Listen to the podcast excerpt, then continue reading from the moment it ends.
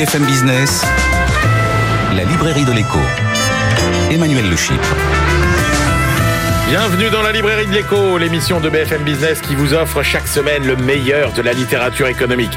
Alors évidemment, pas d'émission sur les livres sans auteur, ils seront nos invités dans la première partie de l'émission. Et puis nous retrouverons nos critiques attitrés, Jean-Marc Daniel, Christian Chavagneux pour un débat qui s'annonce musclé. Et puis euh, nous terminerons l'émission avec nos chroniqueurs, Stéphanie Colo, notre bibliothécaire, Benaouda Abdelhaim, notre globe trotter. N'oubliez pas notre compte Twitter, notre page Facebook on démarre tout de suite avec nos invités.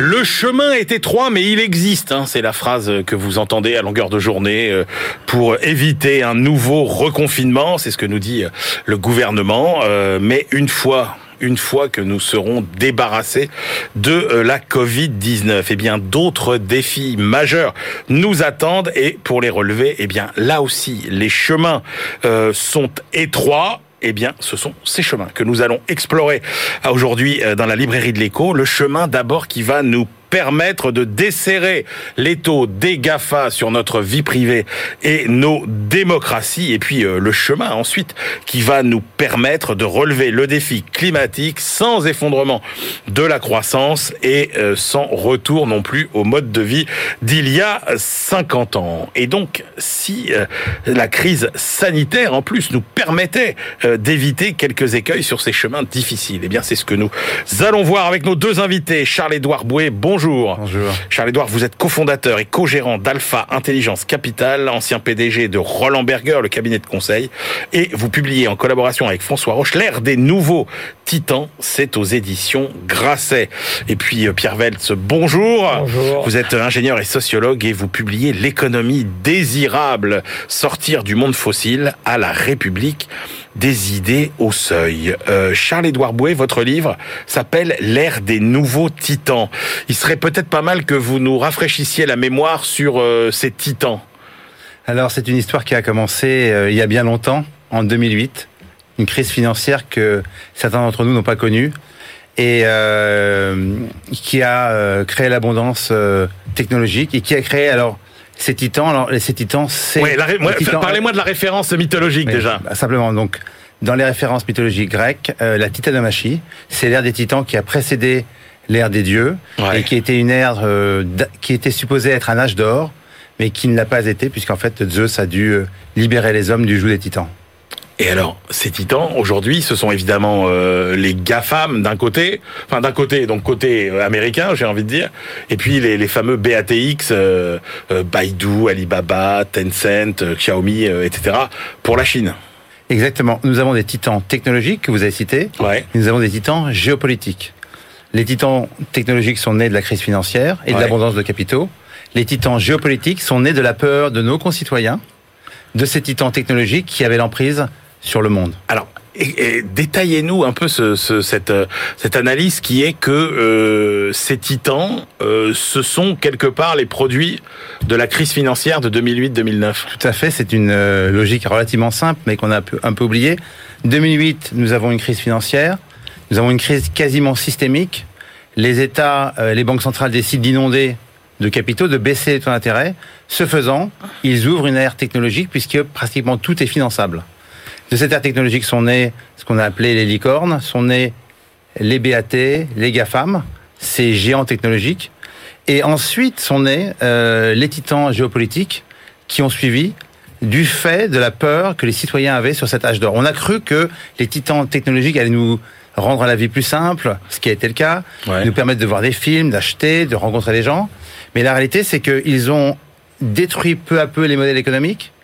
Ils ont donné aux gens la peur de l'avenir pour leurs enfants, pour leur travail. Et c'est pour ça qu'on a vu émerger des titans géopolitiques depuis le Brexit jusqu'à Trump, qui ont promis à nos concitoyens de les protéger comme le faisaient les titans des temps anciens. D'accord. Donc vous dites clairement, euh, ces titans, ils ont eu euh, des impacts sur euh, les élections dans plusieurs pays, euh, et donc ce sont devenus des, des acteurs, comme les pays presque, de la géopolitique mondiale. Nous ne pouvons pas vivre tous les jours sans ces titans technologiques. Nous avons euh, dans notre poche ce que j'appelle euh, la télécommande de notre vie, qui est animée alimentés par les titans technologiques. Et eux, leur rêve, c'est de devenir les systèmes d'exploitation de nos vies entières. Ils le sont déjà quasiment. Alors, ils le sont déjà quasiment. Alors, vous faites beaucoup référence euh, au livre de Charles Dickens, euh, A Tale of Two Cities, le conte de Deville, et vous dites, alors c'est le livre qu'on lit en ce moment euh, dans toutes les euh, sphères euh, intellectuelles euh, les plus élevées parmi les dirigeants politiques. Pourquoi ce livre est redevenu de- d'actualité? Alors, ce qui est très intéressant, c'est que ce livre a été d'actualité euh, à travers le monde. Moi, j'ai la chance de beaucoup voyager avant le Covid. Et en octobre 2019, c'était le livre de référence. Pourquoi? Parce que ça raconte la, la vie de- à Paris de la Révolution française, avec toutes ses horreurs et ses difficultés. Ouais. Et de l'autre côté, la révolution industrielle en Angleterre.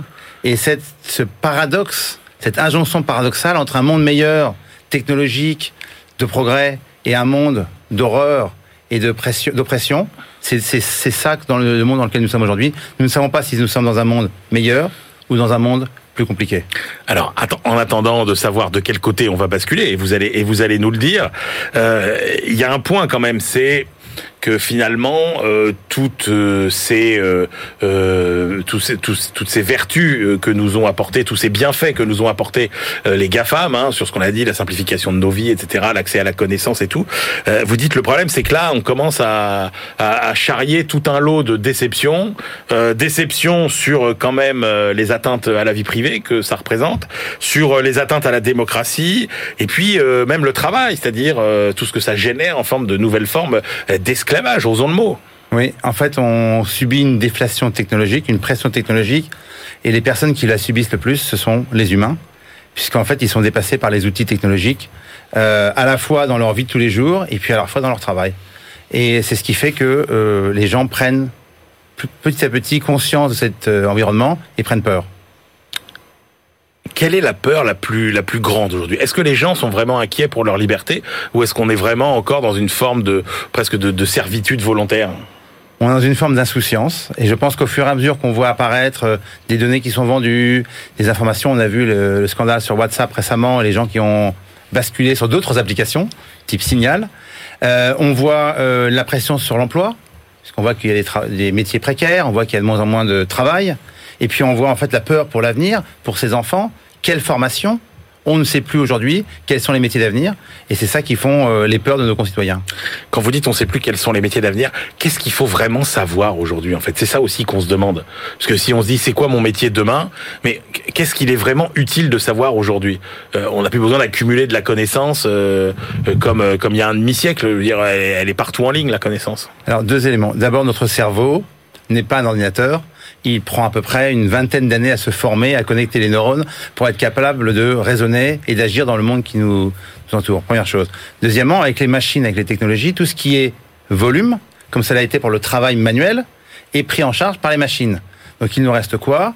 La réflexion intellectuelle, la créativité et tout ce qui est l'interaction entre les humains, puisqu'aujourd'hui, euh, sauf preuve du contraire, les machines n'ont pas encore l'empathie que les humains ont avec les humains. Oui, mais alors vous dites justement attention euh, à la tentation de la virtualité et des paradis artificiels. C'est-à-dire au risque, par exemple, euh, d'être euh, finalement absorbé par un monde de fiction.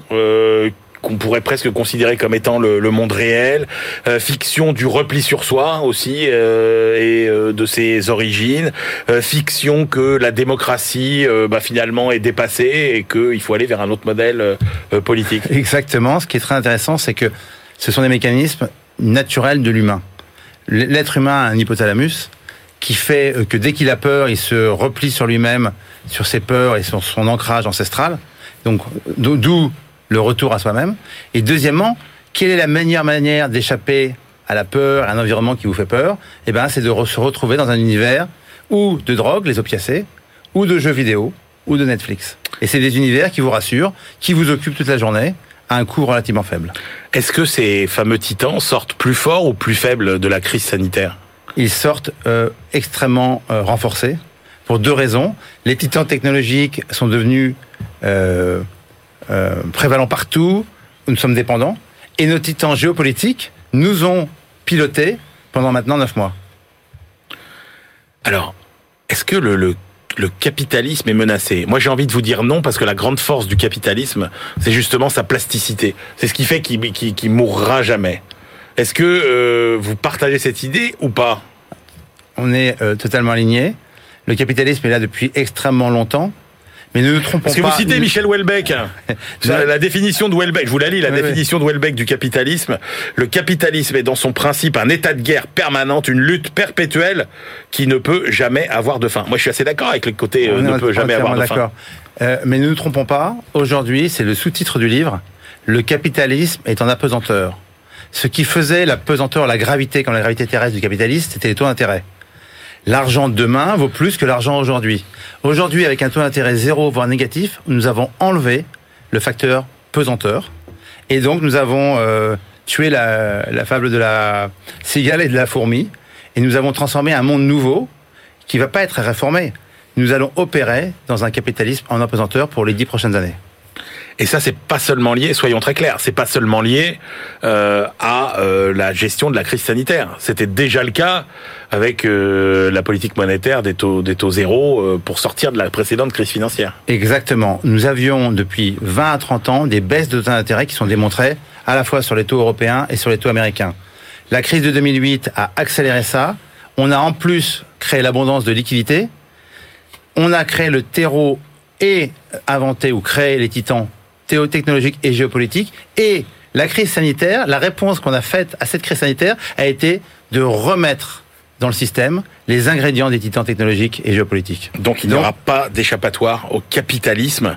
Euh, concrètement, euh, vous concluez sur euh, cette question. Est-ce que, comme dans les titans, euh, ce, qui, ce, qui, ce qui suit l'ère des titans, c'est le déluge? Est-ce qu'on va échapper au déluge ou est-ce qu'au contraire, on peut espérer euh, euh, repartir euh, finalement dans, dans un nouveau monde? Alors nous sommes dans un nouveau monde qui est ce monde en apesanteur. Les deux options devant nous qui, qui, qui sont, euh, si on fait l'analogie avec la titanomachie, c'est le déluge ou Zeus, Et donc? Des nouveaux dieux, un nouveau modèle. D'accord. Et vous penchez pour? L'avenir le dira.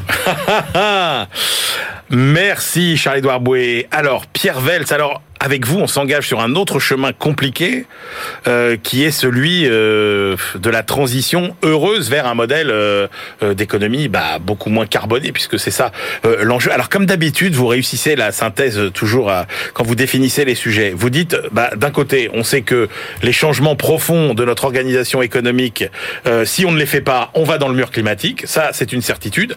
Mais l'autre certitude, c'est qu'on a vu aussi qu'avec la crise sanitaire, les bons résultats climatiques entre guillemets étaient obtenus au prix de sacrifices impossibles à demander sur euh, la longue période. Donc, comment on fait pour trouver euh, finalement un chemin euh, acceptable vers ce, nouveau monde décarboné?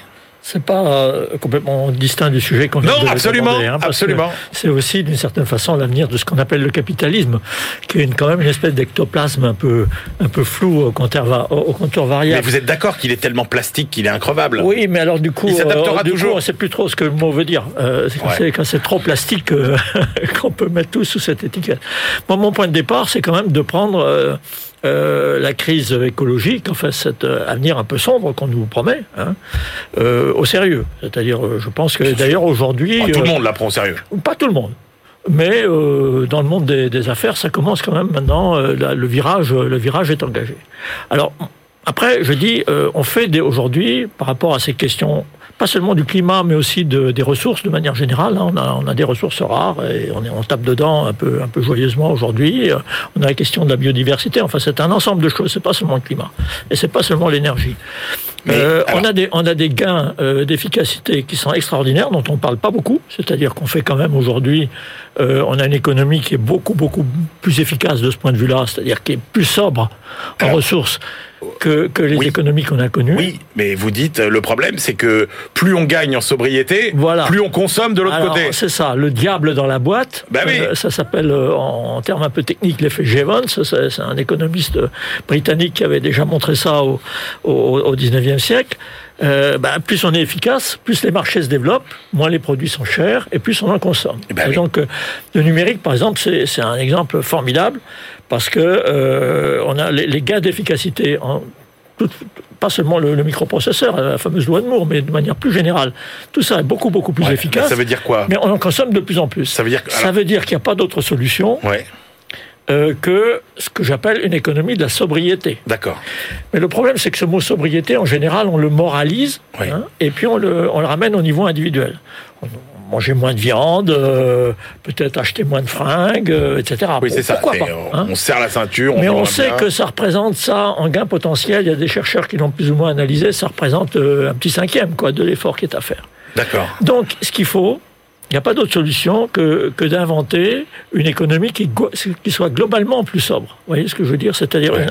au fond, réinventer une, une base productive au sens très large du terme, services, industrie, euh, numérique, tout ça inclus, qui soit globalement plus sobre, systémiquement plus sobre. C'est-à-dire pas, pas simplement aujourd'hui ce qu'on Oui, fait. mais parce que en même temps, euh, Pierre Vels, le problème en fait par rapport à cette euh, sobriété et, et à cette problématique environnementale, on est bien d'accord. C'est pas la croissance, c'est pas la création de valeur, c'est la production. Donc dire euh, cette économie de la décroissance, euh, est- est-ce qu'elle n'est pas absurde au sens où on, on va toujours créer de la valeur? Non, mais c'est, c'est- je, vous avez peut-être remarqué que je n'utilise jamais. Non, le mais mot je sais, mais parce que vous dites il faut éviter ce piège. Parce que c'est un piège total. Parce Mais qu'on oui. ne peut pas dire d'un côté le, le concept de la croissance est un concept qui marche pas. Bon, tout le monde le dit aujourd'hui. hein. On a eu des, des rapports sur comment recalculer le PIB, etc. Et dire en même temps avoir de la décroissance. Non, ce que je dis, c'est que c'est une occasion extraordinaire. D'ailleurs, les industriels euh, commencent à le comprendre, de réinventer une base productive, pas, seulement en verdissant par compartiment, vous voyez, en, en- en rendant les choses, le logement, le transport, etc., mais avec une, une- une- une organisation globale et en particulier des priorités différentes. Il me semble que euh, euh, moi, j'appelle ça l'économie humano-centrée, c'est-à-dire c'est cette économie qui est tournée aujourd'hui euh, non plus vers la possession d'objets euh, qu'on empile dans nos garages ou ailleurs, hein, euh, dans nos maisons, enfin bon, sur lesquels on étouffe d'une certaine façon, mais euh, on voit bien que les secteurs qui montent aujourd'hui, la liste est facile à faire. C'est la santé, c'est l'éducation, c'est le divertissement dont on parlait, tout ça. Donc j'aime bien citer cette phrase de, de l'économiste Michel de Bonneuil qui dit en fait on passe de l'économie de l'avoir plus à l'économie de l'être mieux. oui, si on Et, veut. et, et- et on crée toujours autant de valeur. Et on, on passe aussi de l'économie des objets à l'économie des usages. Exactement. On Euh, n'est plus l'économie des propriétaire. expériences.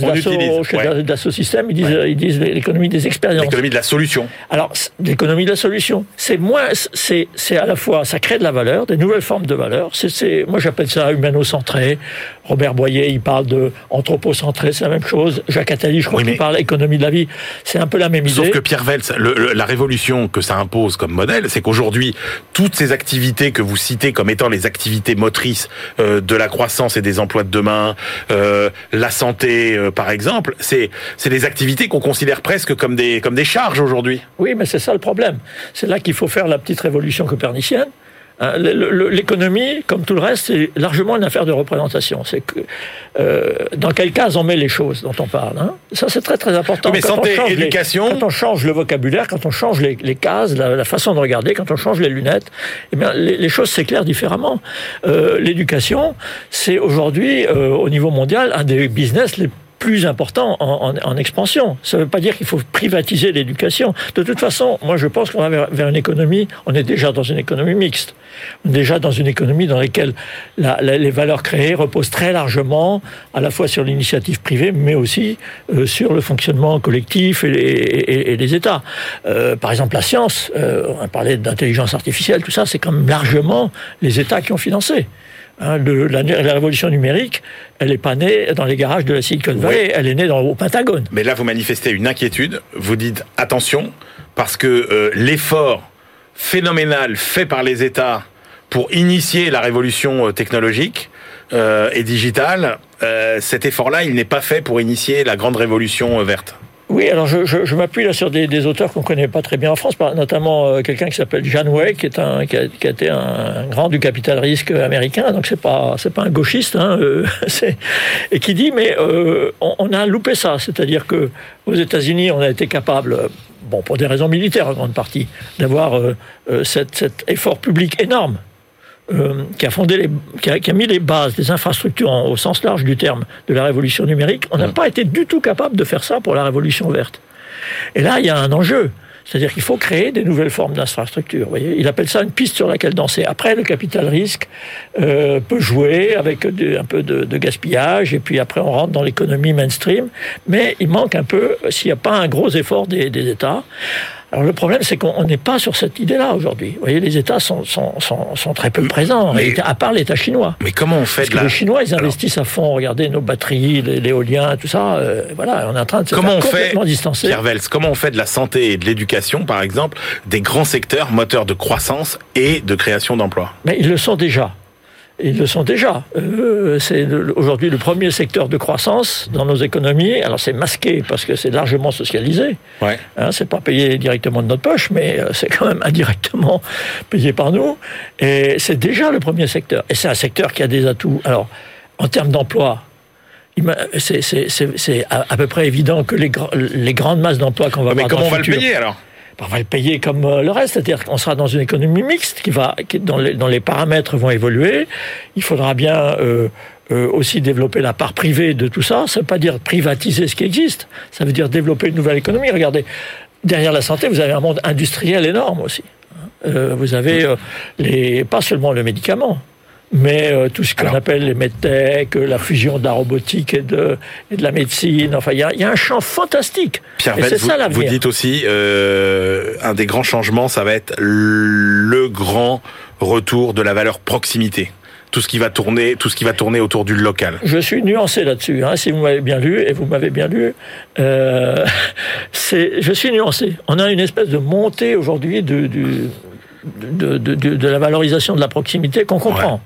Parce Ouais. que les gens sont perdus dans ce grand monde, dans ce monde de flux. Alors il y y a un philosophe allemand là qui parlait de besoin de clairière, vous voyez, dans la jungle des Ouais, flux. hein. ouais, J'aime bien cette image-là. Ouais. Les gens ont besoin de se retrouver. Il y a une espèce de, de révolte contre l'abstraction, si on a envie de, de- Donc le local est redevenu une valeur extrêmement forte. Mais il y a un très grand danger derrière ça. Le localisme. Le localisme. Donc moi je dis oui au local, non et trois fois Et non là, le localisme, le localisme, on est dans la plutôt dans une forme de repli sur soi. Dans le localisme, Et euh, on oublie tous les effets positifs des interdépendances entre territoires. on, on oublie tout simplement que ces interdépendances existent. Ouais. Euh, prenez par exemple le, le- le- le cas de l'alimentation. C'est évidemment très très bien qu'on remange des, des- des choses qui sont de proximité. On a bon, le- je vais pas moi qui vais dire le contraire. Enfin, on va pas renoncer au chocolat, euh, on va pas renoncer au café. euh, voilà. Et autour de Paris, vous aurez du mal à faire pousser du chocolat, et du café. hein. Alors, sauf que vous dites, euh, rien de tous ces changements, aucun de ces changements ne seront euh, possibles sans euh, intervention politique de grande ampleur. C'est-à-dire que si euh, on ne fait pas euh, de révolution, enfin, au moins de, de réforme, sur le plan de la fiscalité, sur le plan du financement de l'économie, Ouais, ouais. euh, on n'y arrivera pas. Ben, je constate, c'est un constat que tous les grands changements de paradigme, mais c'est ça, c'est ça dont Dans il s'agit, hein, tous les grands changements de paradigme dans l'histoire, ils sont passés par des interventions de la, disons, de la puissance collective, hein, euh, les États sous, sous- sous des formes diverses. Regardez euh, le, le New Deal aux, aux États-Unis, euh, regardez euh, après la guerre euh, la refonte des institutions sociales, etc. Euh, même même le droit du travail euh, dans la, euh, par rapport au côté sauvage de la révolution industrielle. Si on veut des, les nouveaux paradigmes, ils sont accouchés. Ils peuvent pas être accouchés par le, le capitalisme pur. Hein. Ça, ça marche pas. Ils ont besoin de, de, de, de cet effort extérieur. Le problème, c'est que nos États aujourd'hui sont pas forcément outillés pour faire ça, hein, surtout mentalement.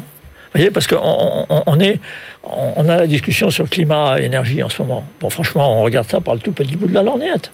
On dit il faut verdir, il, faut, isoler les bâtiments. Bon, D'accord. D'abord, ça sert pas à grand chose parce que quand on isole les bâtiments, on monte le thermostat et on a le fameux effet Jevons, effet rebond. Vous voyez, ça, c'est l'exemple type.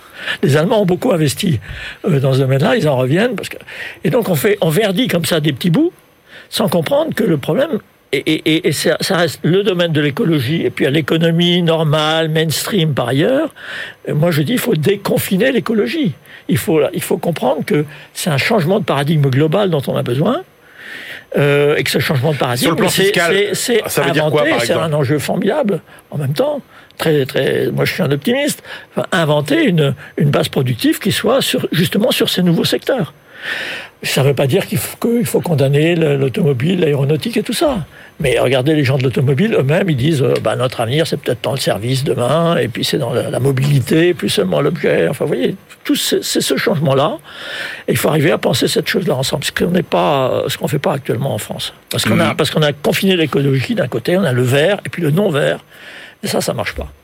Merci messieurs, je rappelle vos deux livres Charles-Édouard Bouet, l'ère des nouveaux titans aux éditions Grasset. Et puis euh, Pierre Velz, l'économie désirable, sortir du monde thermofossile, c'est dans la collection La République des idées des éditions du Seuil. Allez, on se retrouve avec euh, nos critiques, euh, vous allez voir dans la deuxième partie de l'émission, ça va saigner. BFM Business, la librairie de l'écho. Emmanuel Le Chypre. On se retrouve pour la deuxième partie de cette librairie de l'écho. Nous la clôturerons comme d'habitude avec euh, nos chroniqueurs, Stéphanie Colo, notre bibliothécaire, Benaouda Abdelhaim, notre globe-trotteur. Mais tout de suite, on retrouve nos critiques attitrés. À ma gauche, Christian Chavagneux, éditorialiste à Alternative économique, euh, grand critique aussi euh, des livres pour Alter Echo. Et puis Jean-Marc Daniel, professeur émérite à l'ESCP et qui est lui le critique attitré de la Société d'économie politique. Alors je vous le dis tout de suite, Aujourd'hui, ils ont sorti l'artillerie lourde. Chacun euh, va euh, tirer au bazooka. Et euh, on commence donc avec votre choix, Jean-Marc Daniel, le livre d'Agnès Verdier-Molinier. La France peut-elle tenir encore longtemps chez Albin Michel? La réponse est quasiment dans le titre, c'est-à-dire la réponse est non, il va falloir réagir. Donc Agnès Verdier-Molinier, pour la présenter si tant est qu'il soit encore besoin de le faire, elle est responsable de l'IFRAP, qui est un, un think tank, comme on dit maintenant, un, centre de recherche sur AP, ça veut dire à la fin de l'IFRAP, administration publique. Donc euh, elle est spécialisée dans l'analyse de la dépense publique et C'est une passionnariat de la réduction de la dépense publique. Euh, voilà, et des impôts. Donc, euh, voilà, et, et l'objectif effectivement de ce, ce, ce, ce think tank, c'est de réfléchir à comment réduire la dépense publique, comment réduire la dette publique, comment réduire les impôts pour et les euh, gaspillages d'argent public. Voilà, et pour faire en sorte que l'économie se porte mieux du fait effectivement d'un allègement de la pression fiscale. Alors le livre euh, est en quatre parties en fait. Euh, le livre se concentre évidemment sur les événements récents, le creusement spectaculaire de la dette publique, le bazooka, non pas mon bazooka, mais le bazooka de la BCE sur le fait que quoi qu'il arrive de toute façon on prend cette dette. L'argent coule à flot. L'argent coule à flot, il n'y a pas de problème pas de souci, tout va bien, allons-y gaiement. Et euh, donc, euh, elle met en avant le fait que il faut pas se faire d'illusions, tout ça va mal se terminer, qu'il y a d'abord euh, la dette, il faut quand même, sinon la rembourser, du moins la faire rouler. C'est-à-dire, et donc elle rappelle que on a un passé qui était un assez lourd passif, donc d'ici à 2030, beaucoup d'emprunts vont arriver à échéance, donc il va falloir les replacer sur le marché. Que la BCE, malgré toutes les affirmations, a quand même des plafonds. Hein, donc après, on peut reporter ces plafonds, mais y a quand même des règles qu'il faut respecter et que tout ça ne résout pas les problèmes de fond. Parce que dans la dernière partie, qui s'appelle Sauver l'État malgré lui, elle propose un certain nombre de réformes qui me paraissent être des réformes à la fois de bon sens et assez pratiques à appliquer. D'abord, elle rappelle que le Parlement devrait jouer son rôle. Elle, se, elle est surprise, et moi je partage cette surprise, du fait que on se soit mis à tirer des gens au hasard pour régler tous les problèmes. Euh, donc euh, la convention euh, citoyenne pour, le climat. pour le climat, maintenant les gens qui suivent les vaccins. Bon, il y a un Parlement pour ça qui est élu, qui devrait remplir sa mission, à qui on a donné par exemple deux jours pour expertiser la dernière loi de finances rectificative, à qui on aurait pu donner un peu plus de temps. Bon, donc il faut réhabiliter le Parlement, il faut réhabiliter le travail, parce que c'est pas en multipliant les dettes qu'on résout les problèmes de la création de richesse. Et puis, elle dit, ah, donc il faut reporter l'âge de départ la retraite, il faut... Et puis, il faut se mettre dans l'idée qu'effectivement, euh, baisser drastiquement la dépense et baisser les impôts, mais ça redonnera un souffle et un élan à ce pays dont il a besoin pour retrouver de la croissance. Alors, il n'y a pas beaucoup de choses originales, il faut dire ce qui est, hein, mais il y a des éléments qui sont clairs, qui méritent d'être rappelés, et une espèce de vision et de message qui, je pense, est un message qui mérite lui aussi d'être martelé. Alors, Christian Chavagneux. Qu'avez-vous retenu de ce de cet opus d'Agnès Verdier et Molinier qui creuse le sillon euh, hein, de, régulièrement, livre après livre voilà. Il faut marteler ça et elle a raison je voudrais dire à ceux qui seraient tentés d'acheter le livre de le prendre avec délicatesse. Parce que si vous le secouez un peu trop fort et que vous laissez tomber les points d'exclamation, vous n'allez plus rien comprendre au livre. Parce que Madame Molinier euh, n'écrit pas, elle s'indigne, elle est ructe, elle crie, elle hurle le scandale. Et donc il y a des points d'exclamation partout. Donc faites attention, ne perdez pas les points d'exclamation. Il y a quelques euh, points de suspension aussi. Et aussi, aussi. Mais un peu moins que les points d'exclamation qui vous débordent. Vous en avez plein les mains à la fin du livre. Il faut un peu se laver les mains. Pour d'autres raisons aussi. Euh, en ce moment, pour les côtés hygiéniques, je pensais, bien sûr. Euh, c'est un livre qui repose sur plusieurs piliers. D'abord, un poujadisme exacerbé, pas un poujadisme, un poujadisme exacerbé, antifiscal, bien entendu, anti-contrôle aussi. Tous euh, les dirigeants d'entreprise sont des petits saints aux yeux de, de Madame Verdier-Molinier. Le fait que quelques-uns fassent un petit peu d'optimisation fiscale agressive, le fait que la fraude sociale soit plutôt due aux employeurs qu'aux employés, tout ça, elle ne l'a visiblement jamais lu. Euh, plus grave, ce poujadisme, il est anti-écologique aussi. N'importe quelle petite contrainte demandant aux entreprises de faire attention à pas essayer de trop plomber la planète, c'est une contrainte absolument inacceptable que euh, les entreprises ne doivent pas, bah, ne doivent pas accepter. Euh, bien sûr, vous l'avez dit tous les deux, euh, un, anti, un deuxième pilier, c'est l'anti-étatisme, l'anti-fonctionnaire euh, qui transparaît euh, à toutes les pages. Et malheureusement, le troisième pilier, c'est une forme de Trumpisme. C'est-à-dire, comme la réalité ne colle pas toujours aux présupposés idéologiques de Madame Vernier-Molinier, elle reconstruit une autre réalité. Euh, ça donne, par exemple, les trois premiers chapitres absolument incroyables sur la dette, sur la dette française, dans lequel jamais euh, vous ne trouverez l'information selon laquelle le coût de la dette française a été divisé par 3 en 25 ans. Jamais. À un moment donné, Madame Verdier-Molinier est bien obligée de reconnaître que la France emprunte à des taux d'intérêt négatifs à 10 ans, mais elle dit que ce ne sont pas les bons taux. Le bon taux, il est de 5%, voire plus. Donc la France, en ce moment, emprunte à 10 ans à plus de 5%. Si vous avez l'explication, messieurs, je suis preneur. En tout cas, personne ne l'a. Madame Verdier-Molinier non plus. Elle recrée une autre réalité. Vous avez aussi, euh, revenir sur ces 5% quand même, vous avez aussi, euh, vous avez aussi un autre chapitre où elle vous dit euh, qu'un ministre lui a dit parce que Madame Verdier-Molinier nous fait bien comprendre qu'elle rencontre très souvent des gens importants qui lui font toujours des confidences à elle. Elle a vraiment beaucoup de chance. Euh, un ministre lui dit vous avez vu pendant le premier confinement avec 80% de fonctionnaires en moins, la France a bien tourné. Sauf que quelques chapitres plus lents nous expliquent que parce que ces fonctionnaires n'étaient pas là, les services publics n'ont pas tourné. Donc, dans un chapitre avec 20% de fonctionnaires, tout marche bien, et 3-4 chapitres plus loin, avec 20% de fonctionnaires, ça ne marche pas. Donc, je veux bien l'un ou l'autre, mais pas les deux en même temps. Donc, elle reconstruit à chaque fois sa réalité. On n'est pas déçu, Jean-Marc. Son hein, monde de- on imaginaire. s'attendait à une lecture au vitriol de Voilà, Christian. c'est le, monde imaginaire de Madame Ouais, ouais. Verdier-Molinier. Là, je m'en amuse, mais au fond, je pense que le livre est vraiment dangereux pour la démocratie. C'est un livre violent, qui est toujours dans l'extrême, qui est toujours dans la dénonciation. Et là, ça me gêne beaucoup pour la qualité du débat Oui, mais vous, vous, vous supportez pas, Christian, qu'on critique euh, l'efficacité de, ou l'inefficacité de la dépense publique, les Bien sûr. gaspillages. Bien sûr que si, etc. le grand gaspillage de l'argent public comme le grand gaspillage de l'argent privé, mais avec des chiffres, avec des données, pas avec des mots et des points d'exclamation. On croule pas sous les chiffres dans ce Ah, livre il y a toutes les données possibles et imaginables. Ah ouais. Pas dans celui-ci.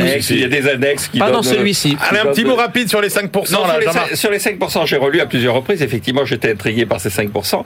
Je pense qu'elle fait allusion au fait que, autrefois, au 19e siècle, quand la dette était perpétuelle, on considérait que le, le taux d'intérêt mesurait le moment qui nous séparait de la prochaine banqueroute. Donc, du risque que l'on prenait. Donc, le- vous avez toute une théorie qu'on trouve chez Condorcet, chez Ricardo, qu'on retrouve après chez Valras, où le taux d'intérêt sur la dette publique n'est pas un vrai taux de marché, c'est un taux qui mesure le risque et la date qui nous sépare de la prochaine banqueroute. D'accord. Et donc, je pense qu'elle fait allusion à ça. Je reconnais que ça, cette phrase-là, autant je suis d'accord avec tout le reste, là, je reconnais Bon. qu'il y avait quelque chose de mystérieux, si ce n'est un message, c'est-à-dire que s'endetter, ça fait prendre des risques. Allez, on passe Bah, au livre oui. de ça, Christian, qui lui aussi euh, joue à domicile hein, sur son choix Oui, enfin, euh, de la semaine. dire. dire, oui. Le livre de Marie-Monique Robin, La fabrique des pandémies aux éditions La Découverte. Marie-Monique Robin, c'est une journaliste et réalisatrice qui fait toujours la, la même chose dans son travail. Elle sert de pont entre des études scientifiques qui sont mal connues, difficilement accessibles, pas facilement compréhensibles, et le grand public, toujours sur les, les thèmes, le thème qui lui importe, comment sauver notre planète euh, euh, de, de, de tout ce qui arrive. Alors, elle essaie de répondre la fabrique des pandémies. Comment est-ce qu'on en arrive à cette situation? C'est une question qui nous intéresse tous, où on a une pandémie mondiale. Pourquoi est-ce qu'elles ont été prévues? Pourquoi est-ce qu'on nous dit qu'il y en aura d'autres? Et, quelle, est la cause? Quelle est la cause? Euh, Elle a interrogé 62 scientifiques et la cause, on la connaît. La conclusion n'est pas originale. La cause, c'est nous, les êtres humains. Ce qui est intéressant dans le livre, c'est pourquoi? Qu'est-ce qu'on a fait? Il y a deux pistes qui sont explorées. Une petite piste, je dirais, parce qu'elle a déjà travaillé là-dessus, c'est le réchauffement climatique. Le réchauffement climatique, les variabilités climatiques est lié à, à- à la découverte et à la prolifération de maladies, ce qu'on appelle des maladies infectieuses émergentes. On en découvrait une tous les 10 ans. Dans les années 70-80, on en découvre au moins 5 par an. Donc euh, il y a vraiment une grande, grande variabilité. Et puis, je ne parle même pas de la fonte des glaces qui fait qu'aujourd'hui, on est en train de retrouver des virus, par exemple le virus de la grippe espagnole, qu'on a retrouvé avec la fonte des glaces et qui euh, pourrait revenir sur Terre, pour lequel, bien sûr, nous n'avons absolument aucune immunité. Mais l'essentiel du livre est consacré à la euh, sixième extinction des espèces, la baisse de la biodiversité. Et cette, baisse de la biodiversité, elle nourrit également le développement des maladies infectieuses émergentes. Alors on pourrait se dire, avec l'extinction des, des espèces, comme ces maladies, elles sont zoonotiques, c'est-à-dire qu'elles viennent des animaux sauvages et qu'elles se transmettent euh, à l'homme. On pourrait dire, moins il y a d'animaux sauvages, mieux c'est, moins on aura de risque. Pas du tout, parce que quand vous avez une baisse du nombre d'animaux sauvages, en fait, qu'est-ce qui se passe? C'est que ce sont les rongeurs et les chauves-souris qui se développent le plus. Or, ce sont ceux qui portent le plus les virus qui passent à l'homme. Et en plus, il y a ce que les scientifiques appellent un effet dilution, à savoir que les virus circulent entre les différentes bestioles et ne viennent pas chez nous. Quand l'effet dilution, quand la biodiversité s'éteint, l'effet dilution s'éteint aussi, ce qui fait que le virus, il cherche bah, beaucoup de gens. Euh, Qu'est-ce qu'il y a comme il y a de, de, membres importants sur Terre? C'est nous, les humains. Enfin, elle conclut en nous disant la mondialisation avec tous ces échanges internationaux renforce ça, et elle nous dit attention, les animaux d'élevage sont des vecteurs de transmission des virus des animaux sauvages vers nous. Aujourd'hui, j'ai appris ça dans le livre, on a plus d'animaux d'élevage sur Terre que d'êtres humains et de faune sauvage. Ah ouais. Attention, tous les scientifiques, beaucoup des scientifiques sont très très pessimistes à la fin du livre en disant malheureusement, en dépit de tous ces constats, on va pas avancer. Alors je rejoindrai Christian sur sa conclusion sur le précédent livre. Je pense que ce style de livre menace la démocratie. C'est-à-dire que ces gens qui veulent absolument imposer une, une vision punitive euh, de l'organisation de notre vie autour euh, de la maladie et tout ça sont des gens dangereux. Vous savez, on parle beaucoup d'islamo-gauchiste. Pour moi, c'est un livre pagano-gauchiste c'est-à-dire la réintroduction de la religion païenne avec un alibi gauchiste. Il va falloir nous expliquer tout ça parce que moi j'ai absolument pas lu ah, ça dans si, le livre. Si, hein. Je Alors, sais pas d'où ça D'abord, le livre comme a été rédigé euh, s'achève donc le 30 novembre. Donc on ne savait pas exactement comment on allait régler les problèmes, euh, notamment de vaccins. Le livre dit on ne sait pas quelle est l'origine de la pandémie. Le livre dit euh, on ne sait pas si c'est pas fondamentalement euh, une manipulation malheureuse du laboratoire chinois. Deux lignes, deux lignes, Jean-Marc. Oui, elle le dit dans le- il le dit dans la préface. Donc il dit voilà. Ensuite, euh, on commence en disant, vous savez qu'il y a des gens grotesques comme ce pauvre Luc Ferry qui pense que euh, une maladie, ça vient de la nature et pas de nous. Comment peut-on penser ça? C'est-à-dire le mec effacé, balayé. Et ensuite, effectivement, c'est pas un livre d'auteur, c'est des interviews de 60 personnes. Alors vous regardez leur pédigré, il y a un côté, euh, je disais un peu maréchal soviétique. Ils ont des alignés d'université dont vous avez jamais entendu parler. Vous savez pas d'où ils sortent ces gens-là. Ils vous affirment effectivement des choses. La déforestation, c'est à l'origine de. Vous, voyez pas quel est le rapport qu'il y a avec la pandémie que nous subissons. On parle dans tous les sens. C'est, c'est euh, euh, un collage de- qui sont des arguments qui n'ont, à mon avis, pas grand-chose à voir avec la réalité de ce que nous vivons et de ce que de ce qui se passe. Et donc, je pense que c'est un livre euh, assez militant, à la limite du complotisme hein, derrière tout ça. Oh. À la limite du complotisme, c'est pas aussi caricatural que le film qui nous explique que derrière la pandémie, il y a Bill Gates qui veut nous imposer la 5G, mais il y a un peu de ça quand même. Et les gens qui contestent ça sont systématiquement euh, ridiculisés. Donc, je pense que c'est un livre, pour reprendre la conclusion de Christian sur Agnès Verdier-Montagnier, Ouais. c'est un livre dangereux Bon pour la bah, démocratie. bon, bah voilà, au moins. Très mauvaise foi. Jean-Marc est de Votre- très mauvaise foi. Voilà, au moins c'est clair. L'un euh, pense que euh, le livre euh, de l'autre est, du poujadisme, l'autre euh, du complotisme pagano-gauchiste. Messieurs, vous avez été à la hauteur aujourd'hui des livres que vous aviez choisis. Allez, c'est l'heure de retrouver notre bibliothécaire Stéphanie Colo. BFM Business, la librairie de l'écho. Les livres d'hier et de demain. Bonjour Stéphanie. Bonjour Emmanuel. Cette semaine, on fait un bond, allez, d'une quarantaine d'années en arrière pour retrouver un auteur culte, mais dans un exercice inédit. Oui, on s'arrête le 21 janvier 1980, date de la publication de l'article d'Isaac Asimov, Le culte de l'ignorance, publié dans euh, l'hebdomadaire Newsweek.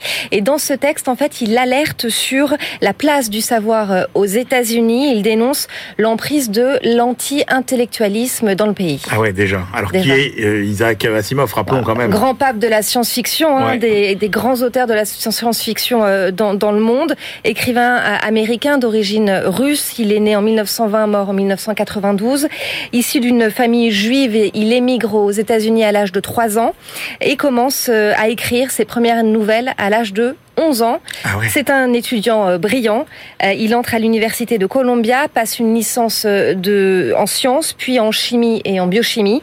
Il devient ensuite chargé de cours à l'université de Boston et il se consacre petit à petit entièrement à l'écriture. C'est le créateur de, de la robotique. Il est la robotique est vraiment au centre de son œuvre et c'est lui qui est à l'origine des trois lois, fameuses trois lois de la robotique, Qui respectera dans chacun de ses livres. euh, Évidemment. avec euh, dont les robots, des trilogies à chaque fois. ouais, le cycle des robots. Absolument Avec l'idée que effectivement euh, euh, le stade ultime, c'est que les robots ne doivent jamais s'en prendre euh, À l'homme. Euh, Alors pourquoi euh, Isaac Asimov dit-il que les États-Unis vouent un culte euh, à l'ignorance et on est, rappelons-le, il y a 40 ans. Il y a 40 ans. Ouais, pour lui, il y a bien un culte de l'ignorance, culte selon lequel le bon sens aurait autant de poids que le savoir. La démocratie n'est pour lui qu'un cache-misère où tout se vaut, l'ignorance autant que le savoir. Pour Asimov, sur plus de 200 millions d'Américains euh, qui sont allés à l'école, seul 1% de la population exerce réellement son droit de savoir, Ah ouais, c'est-à-dire ce qui se passe à la Maison Blanche, Ouais. dans les universités, dans les entreprises, dans les tribunaux. Euh, mais qui lit les journaux euh, et qui les comprend? À quoi bon avoir une presse libre dans ce cas? Euh, Interroge Asimov. Euh, Ce culte pousse la population à ne pas croire les experts, les élites, les politiques, des politiques d'ailleurs euh, qui s'expriment volontairement mal pour ne pas offenser leur auditoire. Il y a une sorte de culpabilité d'être allé à l'école. Ah, c'est dingue. C'est ce qu'il dit. on a vraiment l'impression que c'est aujourd'hui, quoi.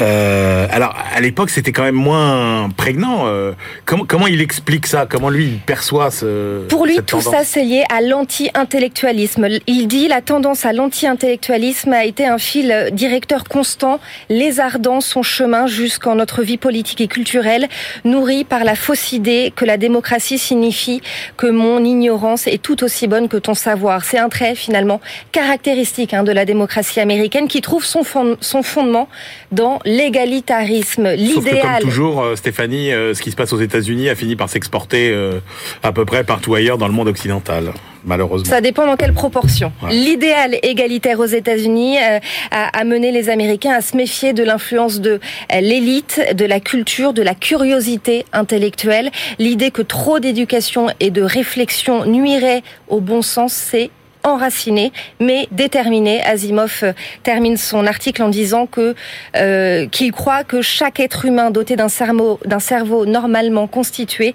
peut apprendre et devenir intellectuel. Je crois euh, que ce dont nous avons terriblement besoin est l'approbation sociale pour apprendre, ainsi qu'une rétribution sociale pour avoir appris. Eh ben, dites donc, on s'en éloigne de jour en jour de cette perspective. Merci. Et je vous invite à aller sur le site de l'INA pour découvrir des, des vidéos euh, d'Isaac Asimov Ouais. qui prédisent euh, C'est particulièrement même- des choses qui se passent en- actuellement. Non mais ce type est un génie, c'est-à-dire qu'en tout ce qu'il a annoncé euh, est, est exactement sur la place de la presse, la liberté d'expression, Les le démocraties, le contrôle, les démocraties, etc. C'est hallucinant, hallucinant, tout y est euh, quasiment. Merci beaucoup Stéphanie. Allez, c'est l'heure de notre tour du monde hebdomadaire avec euh, notre globe trotteur favori Benaouda Abdelhaim. BFM Business, la librairie de l'écho. Les livres d'ailleurs. Bonjour Benaouda. Bonjour. Allez, on s'intéresse à la télémédecine après la pandémie. Oui, ce sont trois scientifiques en Australie, au Canada et aux États-Unis qui ont travaillé sur ce sujet. Euh, ils expliquent à quel point c'est un outil précieux actuellement pour maintenir l'accès aux soins de santé. Euh, si l'on prend le cas australien au pic d'avril 2020, euh, la télémédecine a représenté 38%, 38% des consultations en ambulatoire enregistrées par l'assurance maladie australienne. Ensuite, cela a reflué en fait dans les trois pays mentionnés, mais l'usage demeure substantiellement plus élevé qu'avant la pandémie de Covid-19. Euh, ce qui était d'abord une pratique euh, essentiellement rurale dans ces pays de la médecine est devenu une pratique urbaine euh, et le remboursement par les systèmes d'assurance, qu'ils soient publics ou privés, a beaucoup joué euh, dans, cette, montée. Pour les patients, ça fait moins de déplacements, moins de diminution des heures travaillées, d'où le bénéfice économique à l'échelle personnelle et à l'échelle de la société. Mais cette technique de consultation a des défauts et ils sont évidents, par exemple en termes d'examens médicaux, impossible à, à- diagnostiquer une infection de de l'enfant, par exemple. Ah ouais. Euh, Cela aboutit aussi à donc ces défauts de diagnostic aboutissent à des usages accrus d'antibiotiques euh, et ce n'est là qu'un des manques euh, parmi d'autres euh, identifiés. Et il se pose par ailleurs la question de la tarification de la consultation. La télémédecine, cela reste de la médecine ou bien est-ce du complément de médecine et donc à payer au même prix ou bien moins? Première question. Et puis, vu des pouvoirs publics, si les prix, euh, si le prix est abaissé euh, du, du coût de la médecine, est-ce que cela risque d'agir comme une incitation à la surutilisation de la télémédecine? Ensuite, Atiev Merotra et, et ses co-auteurs s'in- s'interrogent sur le, le plus long terme.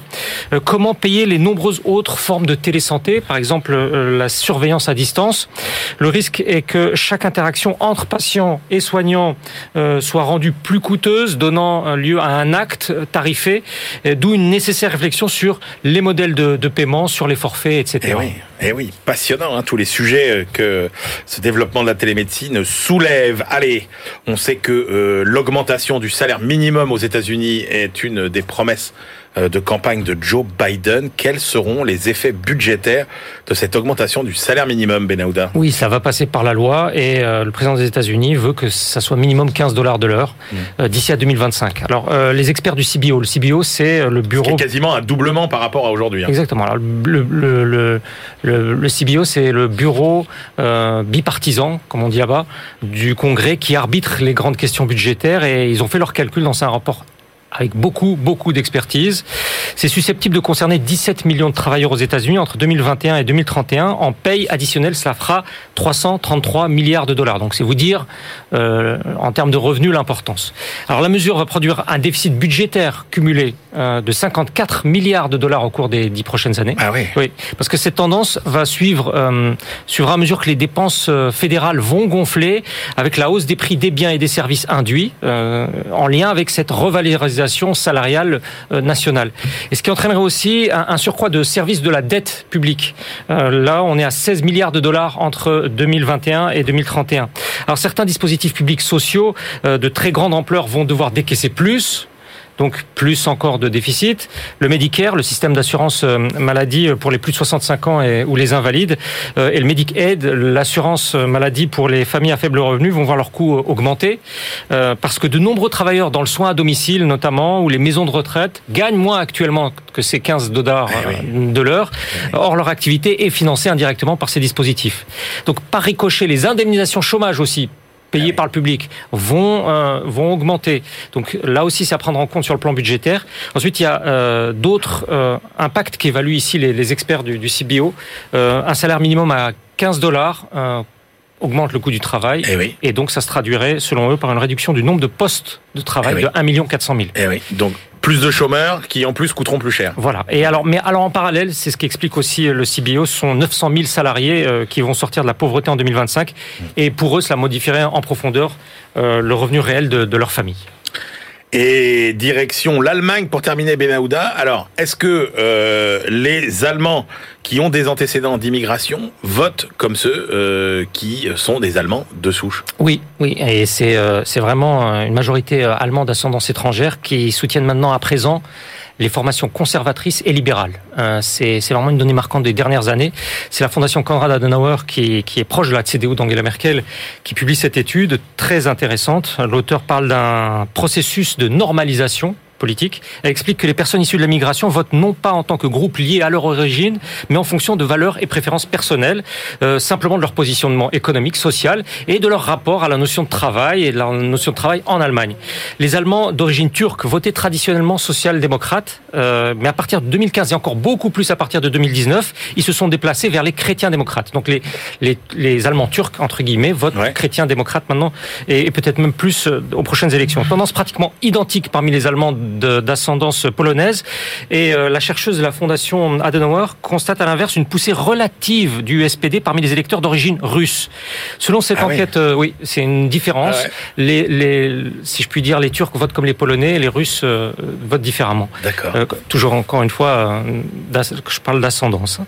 Et euh, selon cette enquête sociologique, on voit vraiment une conviction collective aussi que l'égalité des chances dans l'enseignement scolaire revêt une plus grande importance parmi les électeurs acteurs issus de l'immigration. Euh, et dans 84% des cas, ils considèrent que cette égalité des chances existe bel et bien dans l'école de la République fédérale d'Allemagne. Dès lors, ces citoyens issus d'ailleurs ne sont qu'en très, très légère minorité insatisfaits du fonctionnement de la démocratie allemande les chiffres sur euh, l'égalité scolaire sont absolument euh, stupéfiants. Ils ont foi en, en l'école. Incroyable, remarquable. Merci beaucoup Benahouda. Allez, c'est l'heure de nos ultimes choix. BFM Business, la librairie de l'écho. Les livres de la dernière minute. Christian Chavagneux, quelle est votre dernière sélection pour aujourd'hui Je pense que beaucoup de ceux qui nous écoutent ont déjà été énervés par le fait de trouver dans leur boîte aux lettres un petit accusé réception euh, de lettres recommandées alors qu'ils sont restés chez eux toute la journée. Donc je les, je les convie à lire le livre de Nicolas euh, Joulin, euh, Joudin, pardon, le sociologue, Le cachet de la poste avec, un, ah, avec un accent aigu. Vous découvrez, il s'est fait embaucher comme facteur, voilà, et vous découvrirez quel est le travail de nos facteurs aujourd'hui, le terrorisme exacerbé qui existe dans les, dans, dans les bureaux de poste. Euh, c'est absolument remarquable. Vous découvrez que en fait les facteurs sont contrôlés en centièmes de minute. C'est une aberration. C'est il y a, y, a, y a 100 secondes dans une minute à la poste pour contrôler la durée des tournées. C'est calculé par un algorithme qui ne tient absolument pas compte de la réalité. Est-ce qu'il y a 50 boîtes aux lettres à une adresse ou est-ce qu'il y en a 10 ou une?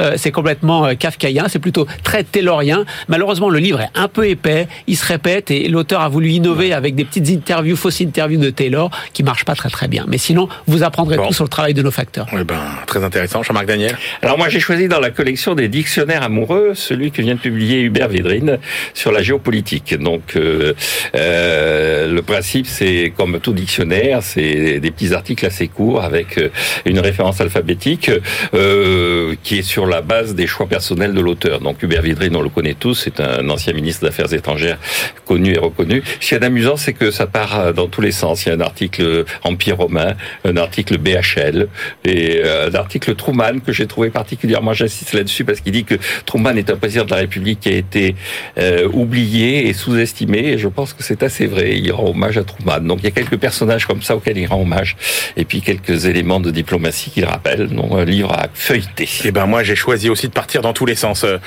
j'adore ce genre de livre. voilà, ça s'appelle Nos premières fois 30 pré entre parenthèses, histoire extraordinaire. C'est écrit par Nicolas Tessandier. Euh, Nicolas Tessandier, eh bien, il est euh, anthropologue et il écrit euh, toutes les premières fois de l'humanité. Voilà, donc c'est un inventaire avec, par exemple, bah, le premier outil, le premier couple, le premier bijou, le premier meurtre, le premier chat, le premier dieu, le premier mot.